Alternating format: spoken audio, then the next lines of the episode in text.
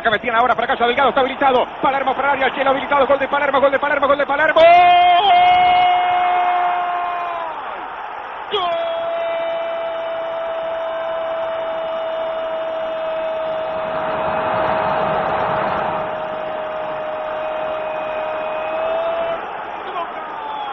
Ahora Román, que mete ahora para Palermo habilitado. Acaba Martín para el segundo, Palermo para el segundo, si llega está Palermo para el segundo.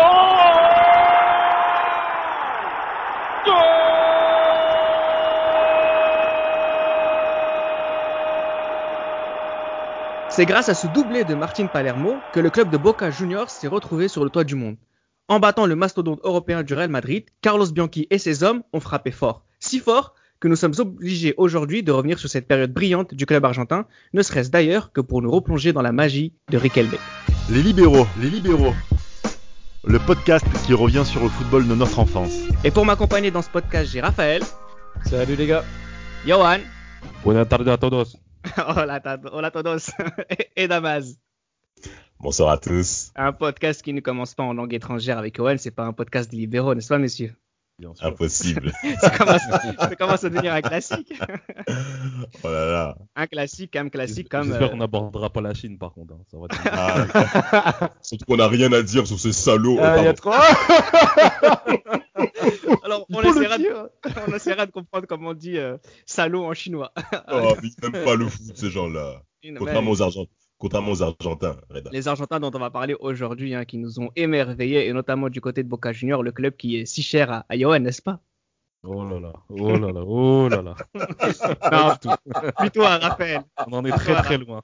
Ouais, bah, plut- plutôt, plutôt mon club. D'ailleurs, j'ai le maillot euh, de l'année 2001 chez moi. euh, un très beau maillot. hein. Mais qu'est-ce que tu n'as pas chez toi, en fait, Raphaël? Qu'est-ce que tu n'as pas? Ah. Qu'est-ce que tu n'as pas à ton actif Si tu sa- si tu savais? si tu savais, mon ami. part la modestie, qu'est-ce que tu n'as pas? Oh Ah, c'est- il a raison, il a raison de parler de, de, de ces trésors qu'il a à la maison. hein. Ça, c'est- ça, ça vaut une fortune. Ça vaut une fortune. Pourquoi? Parce que c'est un maillot qui date d'une époque où Boca Junior a marché sur l'Argentine, sur l'Amérique Oh. du Sud et sur le monde.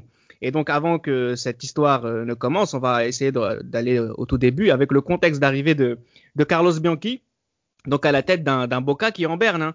Euh, Damas, c'est une Argentine qui est dominée dans les années 90, j'entends, en premier lieu par euh, River et aussi par. Vélez d'un certain Carlos Bianchi. Absolument, absolument. River domine concrètement sur les années 90. Euh, concrètement, Boca ne gagne plus depuis 1992. Et il faut pas oublier que 97, il y a le départ de Maradona qui va causer également une grande perte dans le cœur hein, des, des, des- des, euh, de Boca la pauvre, hein, c'est comme ça qu'on l'appelle, euh, qui va même marquer plusieurs personnes, notamment les larmes d'un jeune homme qui a sans doute mon âge aujourd'hui. J'oublierai jamais ce documentaire par rapport au départ de, de Diego Armando Maradona qui donc qui prend sa retraite et donc Boca doit aller sur un nouvel élan doit maintenant amener un, un nouveau vent de fraîcheur pour, euh, pour euh, mettre en place une concurrence hein, par rapport à River Plate et surtout Vélez, euh, Vélez hein, le club de Vélez de, de Carlos Bianchi qui avait remporté la Copa Libertadores en 1994. Et son arrivée justement à Carlos Bianchi est assez particulière parce qu'en Italie, il s'est permis de faire certaines choses à certains joueurs majeurs, hein, Francesco Totti, que mes collègues vont bien développer. Et donc son arrivée, donc juillet 98, hein, je crois, hein, à, Boca. Ça. Et donc, et donc figure d'espoir, hein, parce que il va relancer en effet une génération qui va concrètement nous charmer. euh, Et en première place, euh, Riquelme et Raphaël. Oui, ce qui est intéressant, moi aussi je vais te lancer Raphaël, c'est que la Ah ouais. Roma, c'était déjà il y a un an et demi ou deux ans avant Boca Juniors. Ça veut dire qu'en fait, Carlos Bianchi, il a une vraie, vraie, vraie réputation en Argentine. Ouais, c'est ça. Et en fait, avant de, prendre Vélez, il avait entraîné en France, notamment à Nice, et il avait laissé même trois ans euh, d'écart entre euh, la fin de son expérience et sa nouvelle expérience à Vélez. Là, il a laissé euh, un peu plus d'une année entre la fin de son échec romain et, le début de, de sa belle histoire à Buenos Aires. Et, et au final, euh, sa tactique a été payante. Et, et comme on l'a vu, et on l'évoquera par la suite, notamment euh, avec son nouvel échec européen à, à Madrid, bah, bah, en- ouais, c'est ça, l'Atlético. Bah, en fait, euh, il était fait pour ce football passion, ce football porté vers l'avant, où euh, peut-être que l'aspect, on va dire, euh, calcul, tactique, etc., était un peu mis de côté par rapport à ses convictions qu'il avait en tant que joueur, un serial buteur qu'il était, c'est-à-dire de jouer vers l'avant et faire briller les, talents offensifs. Euh, vous avez cité notamment Riquelme, Palermo, Schelotto, ou même des défenseurs offensifs comme, euh, comme Ibarra. Ibarra. Bah oui, parce que le groupe qu'il retrouve hein, du côté de Boca, Johan, c'est un groupe qui est extrêmement talentueux. Alors il y a les joueurs d'expérience euh, qu'on connaît assez euh, au pays, les Diego Caña, Oscar euh, Cordoba, Cordoba, pardon, Rodolfo. Arabuarena. Et puis il y a les petits jeunes, les petits jeunes qu'on connaît pas forcément, mais qu'on va apprendre à connaître. Riquelme, Palermo, Samuel, Exactement. Colocini qui est dans les jeunes encore, mais euh, Ouais. Ouais. Non, c'est ça. Mais après, euh, concernant Cordoba, il arrive euh, en 98. Hein. Cordoba, il arrive en 98. C'est ça. Euh, justement, moi, je trouve que c'est ce mercato euh, en 98 qui, qui met les bases de ce, du grand Boca Junior. Il y a Cordoba qui vient, il y a Norberto Solano, il y a Palermo, il y a Jorge, euh, le El Patron Bermudez, il y a Guillermo et Gustavo Barros Queloto, et surtout Walter Samuel, et aussi le petit chouchou de, de la Coupe du Monde 98 mexicain, Luis Hernandez, qui arrive. Hernandez, ouais. Donc, Oui, euh, Hernandez. honnêtement, c'est vraiment une équipe. euh, il, se- il est en train de se, il est en train de se créer une équipe assez, euh, assez compétitive. Et puis il y a aussi euh, Mauricio Serna qui sera très, qui sera très important au milieu de terrain. Ah oui. Qui arrivera aussi. Le Colombien, là, Le. Colombien. ouais, c'est ça, le petit chauve là. Donc, le euh, non, franchement, il a- 98, Il a réussi à monter une équipe qui était vraiment assez intéressante. Vraiment. Et puis on verra justement euh, bah, que ça correspondra, que ça coïncidera plutôt avec, euh, avec la, re- la- le retour de, en puissance du d'un certain club qui s'appelle Boca Junior. Bah justement, tout à l'heure le le disait Raphaël, on va on va s'y intéresser maintenant sur la méthode Bianchi. Euh, donc l'expérience de joueur qu'il avait, qui est très influente sur sa manière de concevoir le football en tant que coach, c'est l'avant avant tout, et surtout c'est laisser exprimer les talents offensifs. C'est presque sans leur donner de consignes. À partir du moment où vous êtes dans les 30 mètres euh, de l'adversaire, vous faites ce que vous voulez. Et de l'autre côté, on se préserve avec un sens du sacrifice de l'ensemble du collectif, et c'est ça qu'il a insufflé Raphaël à son équipe. C'est ça qu'il a insufflé. Et puis lui, il jouait souvent en 4-4 de losange avec notamment les, les trois milieux de terrain, ce qui est l'auto. Il y avait Marchand, Traverso et, et numéro 10, euh, Juan Roman Riquelme, qui est l'une de mes euh, des idoles euh, d'enfance. Et, et en fait, il faisait même participer au, au jeu offensif. Alors à l'époque, c'était pas trop la mode de faire participer les, les latéraux euh, sur les actions offensives. On voit Arroa Barrena qui va être euh, multiples fois décisif lors des matchs couperets de, de Copa Libertadores notamment. Et, et- et- et quand vous voyez les matchs et quand vous voyez les, les temps forts, même des matchs de, de Boca Junior, tu, vous voyez des, des joueurs comme voilà, Riquelme qui, qui a vraiment les clés et qui est vraiment le chef d'orchestre des, des attaques. Et tu le vois à gauche, à droite. Il avait une certaine liberté et, Et ça total, se ressentait. ouais. Mm. Et, et en fait, ça, et, et ça transpirait justement les autres à aspirer vers l'avant. Et euh, c'était à l'époque où euh, il y avait encore ce fameux poste de numéro 10 qui n'existe euh, plus vraiment aujourd'hui. Et c'est ce qui Ah là faisait le là. charme de, de cette, de cette équipe et qui a été retranscrit dans, les, dans sa première saison notamment. On va y revenir avec une, une saison à une seule défaite, tout simplement incroyable. Alors oui, il, le disait tout à l'heure aussi, Damas, hein, le club n'était pas n'était plus champion depuis euh, 1992 et là il gagne l'ouverture 98, la fermeture 99, l'ouverture 2000. C'est l'Argentine, c'est dans la poche. c'est incroyable, Damas. En effet, c'est dans la poche, c'est dans la poche. Mais surtout, ce qui est intéressant, moi, j'aimerais de- mentionner un certain souvenir d'enfance, souvenir d'enfance, pardon. Euh, très cher auditeur, est-ce que vous vous souvenez de la chaîne Pâté Sport? J'avais Canal. Satellite. Mes parents ont- ah, t'as pas connu. Mes Non. parents ont, ont acquis Canal Satellite à la maison. Donc, pour nous, à l'époque, c'était quelque chose Ils d'incroyable. avaient, Et les plus, droits, ils avaient les droits non, des championnats argentins, c'est pas ça? Exactement. Pâté Sport diffusait les matchs de Lanús, Independiente, Racing et donc Boca Junior également. Et c'est à ce moment-là où j'ai commencé à connaître le football argentin. Et quand j'ai vu la manière avec laquelle les Argentins jouent au football, merde. Ah oui, euh, j'ai mais c'était mais- c'était c'était cœur. agréable Ils à regarder. Mais oui. Mais Damas, je sais pas si tu te rappelles. je sens que à cette époque-là, ra- rappelle-toi, à cette époque-là, dans des, dans des magasins comme Decathlon, on vendait le maillot du Boca Junior. Bien sûr. Ouais. on vendait sûr. le maillot dans les magasins de, dans les magasins en France, on vendait, le, on vendait le maillot de Boca Junior. Et pour te dire, même moi, je ne savais même pas c'était qui- c'était c'était quelle équipe en fait. Je Exact. vois du bleu avec du jaune, etc. Et moi, la première fois que j'ai vu le maillot de Boca Junior, c'était en 2001. Je pensais que c'était celui d'Alaves, pour vous dire. Oh là là là là là les- C'était les prémices, c'était les prémices du marketing version Boca et on y reviendra par la suite. Mais c'est vrai que c'est un club qui, qui a une ferveur populaire, mais qui a aussi un standing un peu marketing et qui a, qui a une grosse communauté de supporters euh, dans les quatre coins de la Ah. planète. dans, ah, dans le Coca de Planète, hein, jusqu'à Tokyo justement, hein, et, par rapport à- au football pur même de Boca qu'a mené au cours de ces euh, 98-2000, euh, avant les titres, euh, on va dire continentaux et, et- et mondiaux, ce qui est même incroyable, c'est que il faut que mentionner que c'est que euh, Carlos Bianchi est l'un des derniers coachs qui va mettre en lumière le poste de numéro 10. C'est très important qu'on puisse le mentionner au cours de cet épisode-là parce que Juan Roman Riquelme sentimentaliste comme il est, comme un bon latin comme il est, a besoin du soutien de ses coachs, mais également des hommes importants du vestiaire. Et ça s'est vu au cours des matchs clés qu'a mené Boca justement, et notamment les clubs brésiliens qui vont beaucoup souffrir face que, à et pas Boca, que, et, face à- et pas que, hein, Boca. les clubs argentins. hein. Les clubs argentins. Quart de finale, le 3-0 contre le River et le match Ah, mais, mais- mais quel baffe. incroyable. Oh là là, Oh. et son premier but, sa galette pour euh, Delgado. Alors justement, Euh, là, là, Raphaël est parti sur la Copa Libertadores ouf. 2000, hein, où, euh, où, euh, fort. non, mais on va, y, on va y revenir maintenant parce que parce qu'à partir du moment où on a marché sur l'Argentine, là on va marcher sur sur l'Amérique du Sud et notamment dans les phases de groupe, euh, Boca fait partie des, des, équipes qui, possèdent la meilleure attaque et puis en phase finale ça, continue. Il y a la victoire notamment 5-2 contre El Nacional en, huitième, le 3-0 contre River en quart, le 4-1 contre Américain en demi-finale. Euh, Raphaël, c'est c'est c'est enfin je sais pas de mots. Non, mais en fait, le Boca à ce moment-là, c'était pas une équipe qui gagnait, c'était une équipe qui terrassait ses adversaires avec la manière. Et, et franchement, c'était vraiment beau à voir. Et jusqu'à ce que, même dans les matchs coup près, où on le verra par la suite, euh, le Boca aura beaucoup de, de déchéances qui vont se terminer au, au tir au but. Mais à cette période-là, même les gros matchs contre les gros adversaires, il les torpillait. Et que ce soit quart de finale. Bon, c'est vrai que la demi-finale, on y reviendra en 2000. La demi-finale, ils ont quand même eu chaud au match retour parce Voilà. qu'ils Ouais. ont changé de remontada.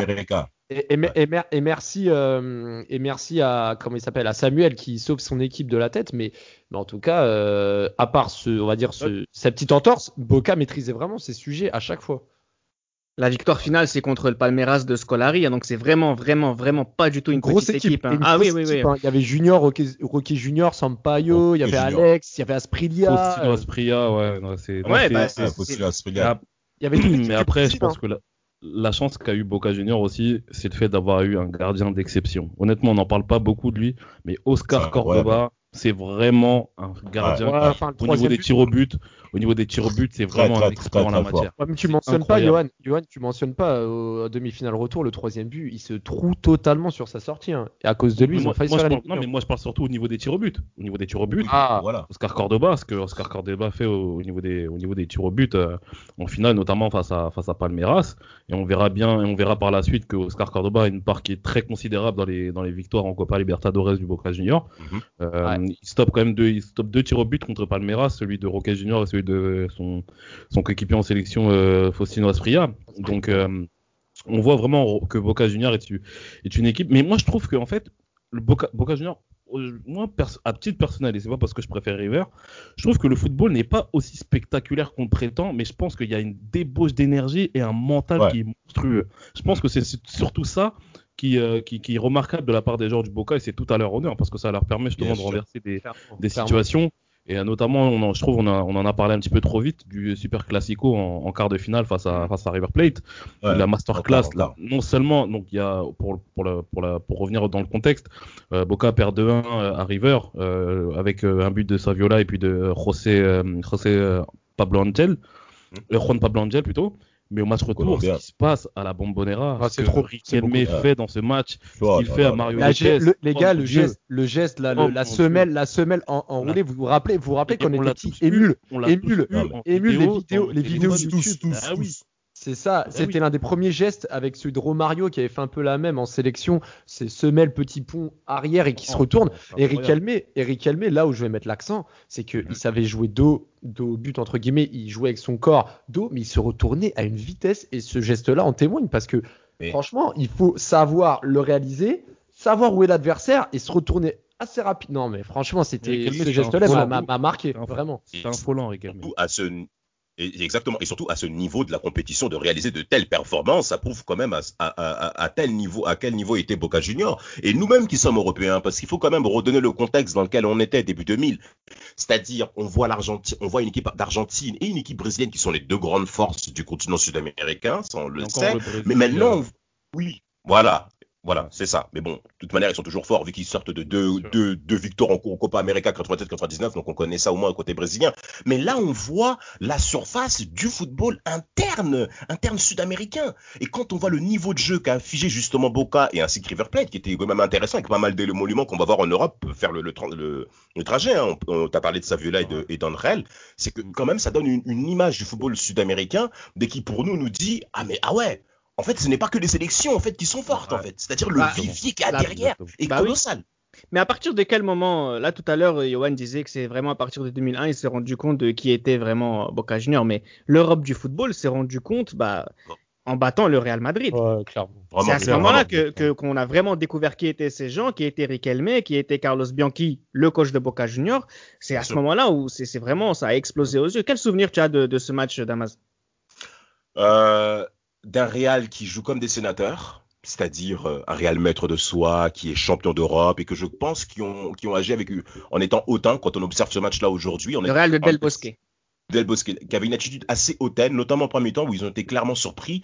Et surtout, moi, c'est l'une des rares fois où j'ai vu Makelele en difficulté face à un numéro 10. Jérémy et Jérémy aussi. Et- Jérémy même Jiridin Jitap, le géomètre, hein, pour saluer nos amis camerounais, on, on les a rarement vus, euh, surtout en parlant de Makele, bien entendu, dépassés concrètement par les événements.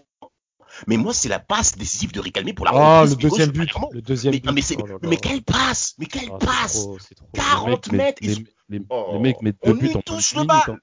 En moins de 10 Ouais, le minutes début, de- le, du- le début de match était assez fou parce que euh, Boca mène au bout de 6 Delgado. ou 7 minutes et Roberto Carlos qui marque juste après, il a fait entre temps une barre transversale, mais c'est vrai que. Mais, mais c'est ça. Mais et moi- et moi-même pour continuer dans, sur cet élan-là, sur cet, étel- sur tel élan, sur cet élan, pardon, euh, Raphaël, tu as mentionné le 4-4 de losange par rapport euh, à, à Boca Junior. Beaucoup d'équipes pourraient changer la configuration parce qu'ils affrontent le Real Madrid. non, non, ouais.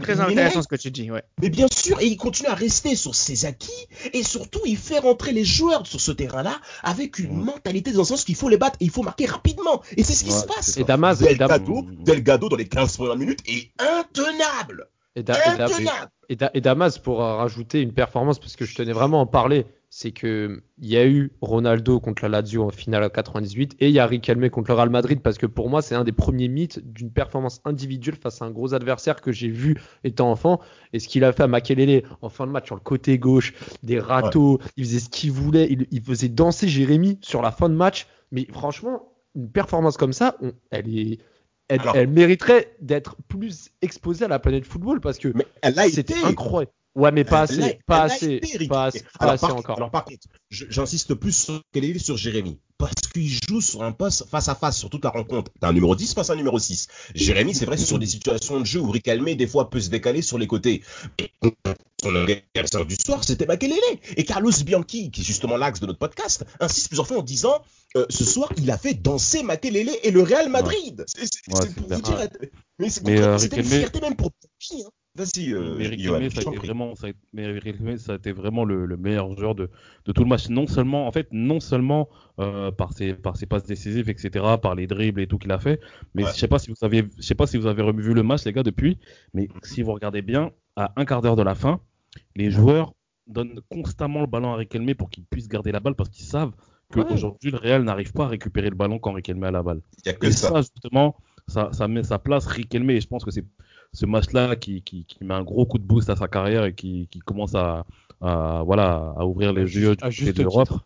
Et ouais, non, mais Riquelme, c'est ce match-là où vraiment il se, il se révèle euh, à la face du monde. Moi, à l'époque, euh, bah, j'a- j'avais pas, comme je vous l'ai dit, hein, j'avais pas vraiment suivi ce match-là. Mais euh, voilà, Riquelme, c'est vraiment le monsieur de, de, de cette confrontation euh, face au Real Madrid. C'est vraiment le genre de prestation individuelle qui mérite euh, d'être, euh, voilà, qui mériterait d'être raconté. Et c'est pour ça que je suis, suis assez fier aussi qu'on puisse proposer ce genre de, de, de sujet à nos auditeurs parce que voilà, c'est c'est pas quelque chose que, que l'on entend forcément régulièrement. Et c'est d'autant plus incroyable cette période, c'est que Damas, c'est que la Copa Libertadores qui suit, elle est encore pour le River. Et là, j'ai l'impression. Alors tout à l'heure, euh, Johan disait que effectivement, il y avait vraiment cet esprit de combativité qui ressortait davantage du côté Boca Juniors plutôt que plutôt que la magie euh, sur le terrain. Je suis assez d'accord avec lui et je pense que c'est d'autant plus frappant sur cette Copa Libertadores qui me paraît un peu plus disputée quand même. T'en penses quoi, En effet, c'est un peu En pas. effet, c'est un peu plus disputé, surtout à partir, surtout euh, au niveau des demi-finales. Où là, Ouais. on voit vraiment que, eh ben, ouais, surtout au niveau des demi-finales, parce que concrètement, le huitième et le quart, surtout face au Vasco de Gama, où il y a. Ouais, le il y a 4-0, pas de oui, oui, oui. Euh, 4-0, Romario, Romario. acrobatiquement. Mario, il en pouvait plus sur le banc. Il en pouvait plus, Romario. Oh là là. Ah, mais, eh, je- eh, Raphaël, t'es bien, eh, t'es refait. Non, mais, eh, Reda, pour revenir à ce que tu disais tout à l'heure, moi je suis pas vraiment d'accord parce que tu vois, en demi-finale, quand ils rencontrent encore une fois Palmeiras, tu vois l'équipe de Palmeiras, elle est pas, tu vois, ils ont, ils, ont gardé quelques joueurs, mais ils ont perdu beaucoup de joueurs, tu vois. Ils ont encore Arce, Tadei, euh, Alex notamment. Et je la trouve pas meilleure que celle de l'année d'avant, tu vois. Elle est peut-être pas meilleure, mais ça reste toujours une équipe qui est difficile à battre, en fait. C'est ça qui est intéressant. Et il y a aussi un truc qui Exactement. Mais il y a aussi un truc qu'il faut rajouter, c'est que entre temps, Boca, ils ramènent, enfin en 2001, ils ont Burdisso, ils ont Barrejo devant aussi. Enfin, ils se sont aussi renforcés sans trop perdre de joueurs et en et avec les joueurs à maturation, notamment Tevez, Ricamé, euh, Schelotto et, et, et consorts. Ils perdent, ils perdent Samuel aussi. Hein. Ils perdent Samuel, Arroa tu- Barrena. Et après, ils ont Clemente Rodriguez à gauche, tu vois. Enfin, C'est ça, ils ont- ouais, ouais. Non, mais ça Mais, compte, euh, Ça mais compte à- mais, euh, comme je vous l'ai dit, face à Palmeiras, les gars, euh, une fois de plus, qui sauve la baraque C'est Oscar Cordoba. C'est Oscar Ouais, Cordoba qui sauve la baraque face à Palmeiras. Et moi, j'ai cette petite image Exact. aussi du, euh, de la petite accolade qu'il y a avec le futur gardien champion du monde, Marcos. Où euh, Marcos, je pense qu'il le sait avant le match que ça va être difficile. Il sait que ça va être difficile. Il sait que Ouais. Oscar Cordoba est capable de, de faire quelque chose d'énorme. Et, et c'est ce qu'il fait. et C'est comme ça qu'il envoie, qu'il en envoie tout cas, le, le en, en le match retour, et en tout cas, le match retour, euh, excuse-moi, vas-y, je te laisse, Damas, vas-y, vas-y. Non, non, non, vas-y, Raphaël, je t'en prie. T'avais l'air lancé. C'est podcast aujourd'hui. hein. Mais Mais non, oui, mais je voulais- oui. et- on et le en fait- sait. mais, mais pour revenir à la confrontation contre Palmeiras, moi, c'est là où, où, où je me disais vraiment, mes Boca, ils ont du mental parce que déjà, tu arrives à les sortir l'année d'avant au final. Là, au match retour, tu fais un de ces débuts de match, tu mènes 2-0 très tôt, même si tu te fais un peu concéder, etc. Mais Riquelme, quand il met sa frappe à terre au, au 16 mètres pour le 2-0, etc. Wow. Tu sens, et en plus, le terrain, les, les conditions n'étaient pas super euh, superbes. euh, Et, et franchement, tu voyais leur force de caractère. Hein. Comment C'est toujours compliqué de jouer au Morumbi de, de Sao Paulo. hein. Ouais, et franchement, c'était c'était vraiment vraiment beau à voir et, et il se qualifie encore au péno là-bas. euh, Franchement, en force de caractère incroyable. Pareil pour Cruz Azul mais- mais- aussi. hein. Mais Ouais, exactement. Dans un C'est stade ça. avec ça 115 000, commence, 115 000 personnes au stade Aztec. hein. Ouais. Euh, Incroyable. Ils ont réussi à les gagner Non, là-bas. mais le football. Ouais. Non, mais incroyable. Mais le, le football en Amérique du Sud, messieurs, c'est parce qu'on est en Europe et parce qu'on se considère souvent comme étant supérieur à toute autre communauté, toute autre civilisation, soyons clairs. Mais, mais, mais, mais concrètement, on- on a, on a quand même pris une baffe. Je me permets de faire un petit aparté par rapport au mondial des clubs 99 où on a vu Nexaca battre Manchester 3 plus 1, euh, euh, battre également, euh, Vasco. euh, même le Real Madrid. qui Exactement. Et, et, et, et, et donc, moi- moi-même à l'époque, quand j'ai regardé ça de loin, ça m'a laissé perplexe. Mhm. Mais quand maintenant on voit la situation, et notamment quand même j'ai pu préparer ce podcast par rapport à, justement, comme vous dites, les 115 000 personnes euh, euh, au stade Aztec. Mais, mais Et vous l'avez vu, le vous l'avez vu le de, de vous l'avez vu Mais oui, mais- permet de gagner. Mais les avec gars, la passe, mais- avec la passe et tout. Ah oui, mais euh, Raphaël, moi je pense qu'on parle beaucoup de Riquelme, mais Cello Delgado, les gars, Avec Marcelo Delgado, le but Delgado, met. Delgado, ce qu'il fait dans, dans- lors du passage de Oh. Bianchi, les gars, mais c'est un truc de ouf. Il est, là, il est décisif quasiment à, à tous les matchs, Tout euh, le temps, à tous les je matchs sais plus, knockout. Je sais plus, Tout mais je le sais, temps. mais je Et sais je me plus rappelle qui de lui, il est, il est remplaçant en plus en, en Coupe du Monde 98 avec, euh, Ouais, avec ouais. La, la sélection de, Ouais. de Passarella. Mais Delga- Cello Delgado, il est, il est, il est archi décisif, archi Mais décisif. mais d'ailleurs, je sais pas, je Il sais tire pas, à n'importe quelle, euh, dans n'importe quelle position et c'est c'est dangereux. Je, je, je sais pas qui euh, qui fait la passe sur son but à la à 10 minutes de la fin. Il fait une feinte de frappe et en fait, il fait une passe qui casse presque deux lignes et ça le décale et Delgado qui te sort une frappe. Enfin, pff, gagner là-bas, c'est dur, mais le match retour, Ils Il le perd- il-. Ils le, mais Ah à la ouais. fin, il y a plein de poteaux, ils ont dominé. J'ai même une image où, où euh, la balle tape deux fois la barre et les supporters, euh, et les supporters étaient descendus. Vous savez, quand il y a un but et les, les supporters Ouais, ouais, ouais. comprennent pas, Ouais, ils étaient ouais. descendus tellement qu'ils avaient cru au but et il n'y avait pas but. Et, et au final, euh, ils, ils ont perdu au temps réglementaire. Et- Paco Ah. Palencia qui marque. Ce qui est, ce qui est, ce que- je vais rebondir ce que- sur ce que disait Damas tout à l'heure sur le fait que effectivement euh, l'Europe a un football, a une arrogance qui, qui ne lui donne pas envie forcément de regarder ce qui se passe ailleurs. Euh, je vais rebondir sur ça pour parler justement de la fin, euh, la première fin de Carlos Bianchi euh, du côté de Boca Junior parce que ce qui s'est passé c'est très important, c'est que euh, il a fait face à une nouvelle euh, dimension prise par Boca Junior et notamment euh, par une- des nouvelles ambitions de la part de, de son président Mauricio Macri qui se découvre donc des ambitions marketing. Euh, Enfin, je vais vous rappeler juste que, que le- il va acheter un japonais Naohiro Takahara, euh, tout simplement pour ouvrir des, des, des, des- on le sait, des marchés au Japon. Euh, il voit aussi Carlos Bianchi de son côté voir la plupart de ses joueurs s'en aller à droite, à gauche. Alors bien sûr parce qu'ils sont beaucoup trop forts pour l'Amérique du Sud, mais Bien sûr. c'est aussi parce que c'est de l'argent qui rentre. Et là, Carlos Bianchi, il dit, Enfin, et là c'est vraiment sa philosophie qui rentre en jeu, c'est le football, ce n'est pas du commerce, et un club, ce n'est pas un magasin. Arrêtez de faire n'importe quoi. C'est incroyable. Incroyable. Sur- surtout si c'est pour faire n'importe quoi. Alors, euh, Ouais. petit point par rapport aux Japonais qui, début 2000, ont commencé à se positionner sur le monde du sport, au-delà même du football. Ils ont positionné pas mal de pilotes de Formule 1 dans les, France, dans les équipes telles que Prost, Takuma Sato. avec Shinji Takuma Sato avec Baronda, et qui est notamment motoriste Monda. Donc, on commençait, on commençait à positionner, on va dire, des sportifs japonais, quelle que soit la La discipline, Coupe du Monde pour 2002 qui justement arrivait aussi. favoriser l'image et avec la Coupe du Monde 2002 qui arrivait. Et Boca Junior, qui est donc on attaque le marché sud-américain, est quand même une est quand même un bon modèle en soi pour sponsoriser cette équipe et donc valoriser l'image du football ben, sur terrain sur terrain nippon et même sur terrain asiatique. Donc c'est tout à fait compréhensible, on- économiquement parlant, de réfléchir ainsi du côté du président de Boca, côté Murci. Donc moi je peux comprendre cet, cet- cet aspect-là. Mais par contre, sur l'aspect, attends, Raphaël, je termine, je t'en prie. Ouais, sûr. Par contre, sur, sur l'aspect footballistique, Carlos Bianchi ne supporte pas qu'on remette en cause ce que lui veut mettre en place. Et Ouais. c'est encore une fois très latin d'avoir cette approche où c'est moi qui décide, c'est moi qui ai la main mise, personne ne vient mettre son territoire là-dessus. Et quand on s'est emporté face à Bianchi, eh ben généralement on part au clash. Non, mais Damas, si- si- si- je vais te donner la parole, Ah, Johan. C'est que euh, Carlos Bianchi, vu ce qu'il vient de faire ces trois dernières années, vu ce qu'il a fait avec Vélez, il est en droit de se Bien sûr. permettre de dire ne venez pas mettre votre grain de sel sur mon travail et surtout pour le sûr. dilapider. Johan, c'est normal. Ouais, c'est normal. Bah, après, ça fait partie de, bah, comme a dit Damas, de, de la, des caractéristiques des, des, des- de certains coachs euh, sud-américains, et plus particulièrement argentins. Euh, ça me fait penser un petit peu à bah, un certain euh, Marcelo Bielsa, Oui, qui, est- qui, qui est exactement dans, dans ce cas de figure. Après, concernant euh, Naohiro Takahara, moi, ce que je voulais préciser, c'est que non seulement euh, par rapport, euh, bah, non seulement ça a donné euh, au, au- à, à Boca Junior justement une visibilité au Japon, mais Naohiro Takahara, c'est aussi l'égérie de, de la marque Puma. C'est aussi l'égérie de la marque Puma. Naohiro Takahara, c'est Ah. l'ambassadeur de Puma au- en, en Asie. Donc je pense que ça aussi, ça a dû y jouer.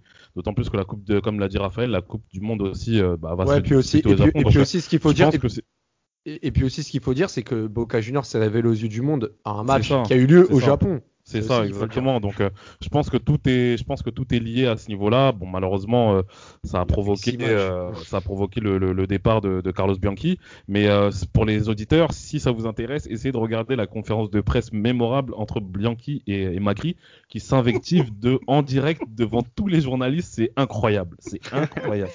Non, mais euh, après, ce qui est intéressant aussi, c'est pareil dans sa manière de, voir le football. hein. quand on connaît le joueur qu'il a été, quand on connaît son amour du ballon pour les joueurs offensifs, quand on voit ce qu'il a proposé à Vélez, à Boca, quand on voit aussi qu'il a échoué dans le football européen, Raphaël, que ce soit euh, à l'AS Roma ou par la suite à l'Atlético de Madrid, euh, voilà, il- c'est comme à l'image de, et c'est pour ça que c'est intéressant que Johan parle de Bielsa, c'est que il, c'est un profil à ne pas fonctionner euh, du côté européen. C'est un profil qui ne- n'est pas censé fonctionner avec le football d'aujourd'hui. C'est un profil qui n'est pas censé fonctionner avec le football euh, argent. C'est un football, c'est juste un profil qui aime le football et qui aime le voir bien jouer. C'est tout. Si, si, s'il pouvait enlever tout l'argent du football, il, il serait heureux, bien Vraiment. Mal- malheureusement, tu arrives à une ère où tu es début des années 2000, euh, l'arrêt de Bosman, les Sud-Américains qui s'exportent de plus en plus en Europe, etc. On connaît l'histoire. Mais en fait, il était, obligé, de subir ça tôt ou tard. Et encore, il arrive vraiment à une période où ça commence à s'ouvrir, mais c'est pas encore comme euh, euh, la fin des années 2000-2010, où là, vraiment, euh, si tu as 23 ans et que tu joues encore en, en Amérique du Sud, c'est qu'il y a un problème. Mais, mais ouais, c'est vrai que par la suite, il va, il va reconnaître, on va dire, ce, ce, ce- ce problème en Europe quand il va reprendre les rênes de l'Atlético. Il va rester que 6 mois pour 4 victoires en 19 matchs et, et il avait quand même une équipe intéressante. il, y Oh avait, il y avait El Nino, il y avait Maxi Rodriguez, Kezman. Enfin, bref, mais ouais. Non, Non, Rodriguez, Non, c'est était juste encore pour dire à- que- Rodriguez était encore à l'espagnol. non, bah, Maxi Rodriguez était à Atlético. Je suis quasiment sûr. Ça, ça me fait penser, euh, peu, importe, mais ça me fait penser à une petite remarque comme ça.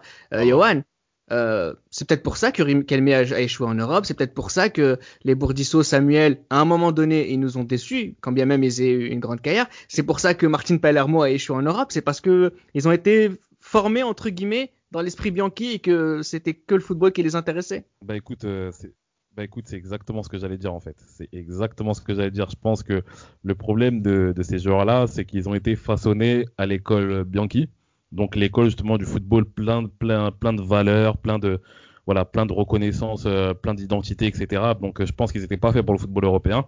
Et c'est tout naturellement qu'on voit, comme tu l'as dit. Bon, je te trouve un petit peu dur avec Samuel, mais euh, Non, non, c'est ouais, non, Parce que Samuel, je pense au Real, mais effectivement, Ouais, Samuel, il n'y a rien à dire, bien sûr. Ouais, mm, Bien mais sûr. je pense que voilà, les joueurs comme Riquelme, comme Rolando Schiavi, comme euh, tous ces tous ces joueurs-là qui qui ont tenté un moment un moment de leur carrière de, de, de jouer en Europe, euh, bah n'ont pas vraiment réussi parce qu'il y avait ce, ce- cette identité-là propre à Boca Junior, propre au, propre au football, euh, qui n'était pas un football euh, voilà un football business, bah, qu'ils n'ont pas retrouvé en fait en Europe. Et ça, malheureusement, il y a un décalage qui est total entre l'Amérique du Sud et l'Europe. On peut même dire qu'entre les pays du Sud et l'Europe exactement.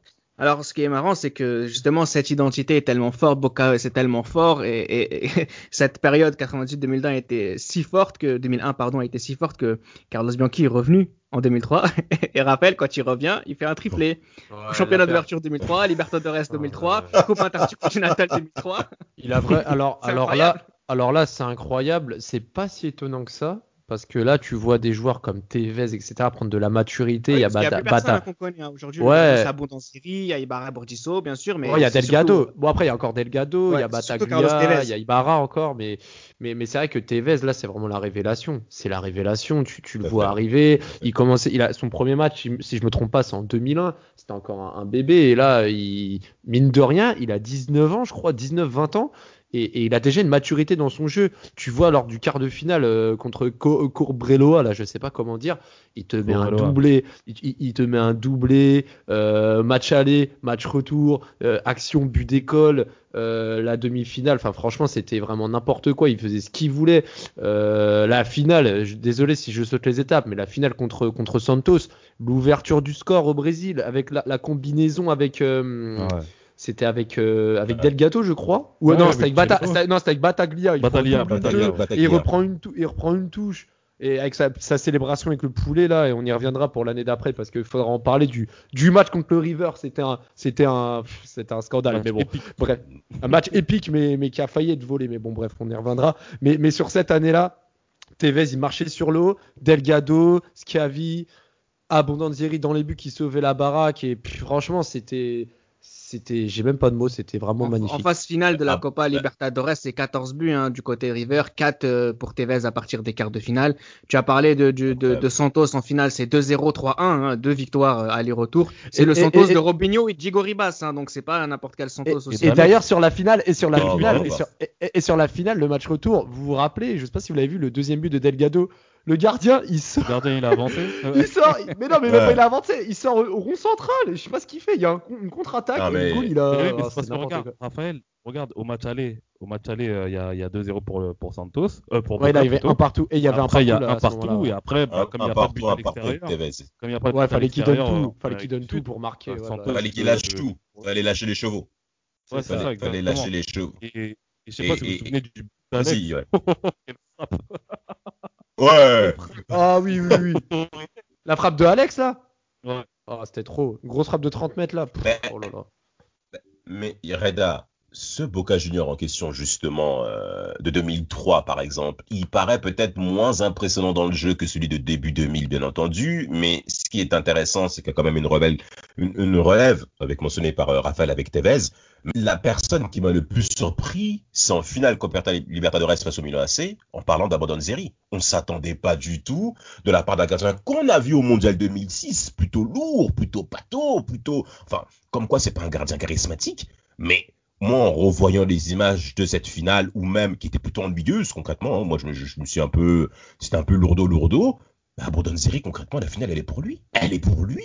Il nous a clairement surpris. Et avec un, et avec un autre joueur qui nous a également euh, évoqué, eh ben, c'est Sidorf, encore une fois, qui rate son penalty. Et Dida, et Dida, on en parle de sa sortie ratée sur l'égalisation? Oh là là, Dida, c'était incroyable sa sortie. hein. Sur l'égalisation, C'est Donné, je crois. C'est Donné qui égalise, je crois. et- Ouais, c'est Ah, c'est Ouais, je suis match d'accord. Oui, parce Ouais. que parce Non, que euh, Boca Junior est, est championne euh, est championne du monde, hein, enfin coupe euh, victoire en coupe intercontinentale contre euh, le, Mi- le Milan AC où Sidorf, Pirlo et Costa Cur- Curta vont rater le- leur tir au but après un match qui s'est terminé sur 1-1.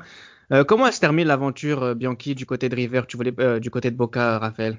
Bah, ça se termine avec une autre finale, hein. une, une quatrième finale, ouais, une quatrième finale en, en- bah, une quatrième finale en, en quatre participations, c'est juste incroyable. En, en, quart de finale, ils sortent, euh, je crois, euh, je me rappelle plus du nom. Je crois que c'est Sao euh, Saitano, je sais Sao plus. Non, Saitano, ouais. ça c'est ça. Ils les battent encore au penalty. Et, et en demi-finale, ils affrontent euh, alors le River de, de Salas, de Gallardo, Mascherano, Cavenaghi, Lucho Gonzalez et Maxi Rodriguez. Et là où je voulais en venir, et Ortega. Et là, et le match aller, là où je voulais en venir, c'était que les esprits étaient déjà chauds. Parce que Gallardo, il avait pris un carton rouge parce qu'il avait griffé Abondanzieri. On... Moi, j'ai encore l'image d'Abondanzieri avec euh, la marque de sang euh, sur, sur, la joue. Et, et, et c'était Scavi qui avait Oui. marqué sa tête euh, au premier match. Et, là, le match retour, là, je... il y a Vargas qui prend deux jaunes au début de match, qui se prend un rouge. Alors déjà, ça, j'ai trouvé ça super sévère. Lucho Gonzalez qui ouvre le score magnifiquement sur un, sur un magnifique but. Et quand Tevez, et quand Tevez égalise, en... il égalise et qui prend un rouge, enfin un deuxième jaune à cause de sa célébration, franchement, franchement les gars, mais je suis Ouais, désolé, mais si le limite. River, si le River passait avec euh, ce premier rouge un peu sévère en début de match et ce rouge, enfin ce deux, ce deux fois jaune de Tevez, là ça aurait été vraiment un scandale. Et Ricardo Rojas qui, qui marque le but à la 89e en plus pour les pénaux. Ah, c'est. Enfin, franchement, Owen- le match, il le... Mais le match, il le finissent à 9 contre 9. Hein. c'est- ouais, ouais, mais bon. mais c'est incroyable. Hein. S'il Une fallait. véritable re- boucherie. Ouais, c'est une Ouais. boucherie, justement, ça ne, ça ne rend pas hommage à, à ce qu'on a vu jusqu'à présent euh, de, de, du Boca de, de Bianchi. Si tu devais garder qu'une seule, euh, qu'une seule, qu'un seul, qu'une seule chose, euh, Johan, ce serait quoi? Un but, un joueur, euh, un, un match, euh, un Ah, souvenir? Qu'est-ce que ça t'évoque forcément? Alors, c'est- franchement, moi, Mm. avec les recherches que j'ai fait euh, par rapport à, à- à cet épisode-là, euh, moi, je retiens surtout euh, Oscar Delgado, euh, Oscar euh, plutôt Cordoba, qui a été ultra décisif dans quasiment toutes les séances de tir au but que Boca a eu. Et, et je pense que si le Boca Junior justement a gagné euh, tous ces titres, euh, ils en doivent, euh, ils en doivent une fière chandelle à, à Oscar euh, Cardoza. C'est vrai, c'est ce qu'on disait quand on a fait le podcast sur euh, Higuita, Chilavert et Roger Rossini. Il y a beaucoup de grands gardiens qu'on connaît très peu en Europe et qui sont des véritables légendes euh, en Amérique du Sud. Toi, tu retiendrais quoi, euh, Damas, de cette période qu'on vient de traiter? Euh, le joueur majeur, euh, c'est Delgado. Euh, Delgado pour euh, son activité incessante dans les 20, euh, entre les 15 et 20 derniers mètres, parce que le travail d'abattage qu'il fait pour libérer les espaces, notamment que ce soit pour euh, Martin Palermo, qui a été euh, surtout en Amérique du Sud et en Europe, il nous a clairement déçus, il faut quand même le redire encore une fois. Euh, franchement, Delgado m'a vraiment, oui, non, je, vraiment. Et surtout, Delgado, ce qui est intéressant, c'est qu'il est présent sur les deux phases de Boca. La première phase 2000 et la phase mi-2000, il est présent. Ça prouve quand même la fidélité de ce monsieur. Et euh, par rapport à Carlos Bianchi, euh, ce monsieur, vraiment, ce monsieur euh, n'a plus rien à prouver. Toi, j'imagine, Raphaël, c'est Riquelme. Ouais, avant, avant de, développer juste sur Riquelme, j'invite les auditeurs à écouter euh, Boca Junior 3D, un reportage qui est sorti en 2015 avec un espèce de savant fou, un, ultra de, de, de, Boca qui, qui ressort les, tous les grands moments de Boca Junior et notamment la période qu'on vient d'évoquer parce qu'il y a vraiment des images et des choses que vous devez voir. Et, euh, et moi, ouais, Riquelme, clairement, c'est c'est grâce à lui que l'Argentine, ça sera toujours hein, une nation particulière à mes yeux au niveau football. Et, son match contre le Real Madrid, très franchement, euh, ça doit être euh, une prestation qui doit être montrée dans des écoles de football encore aujourd'hui à date d'enregistrement 2021. C'était Les Libéraux, un podcast produit par Sport Content.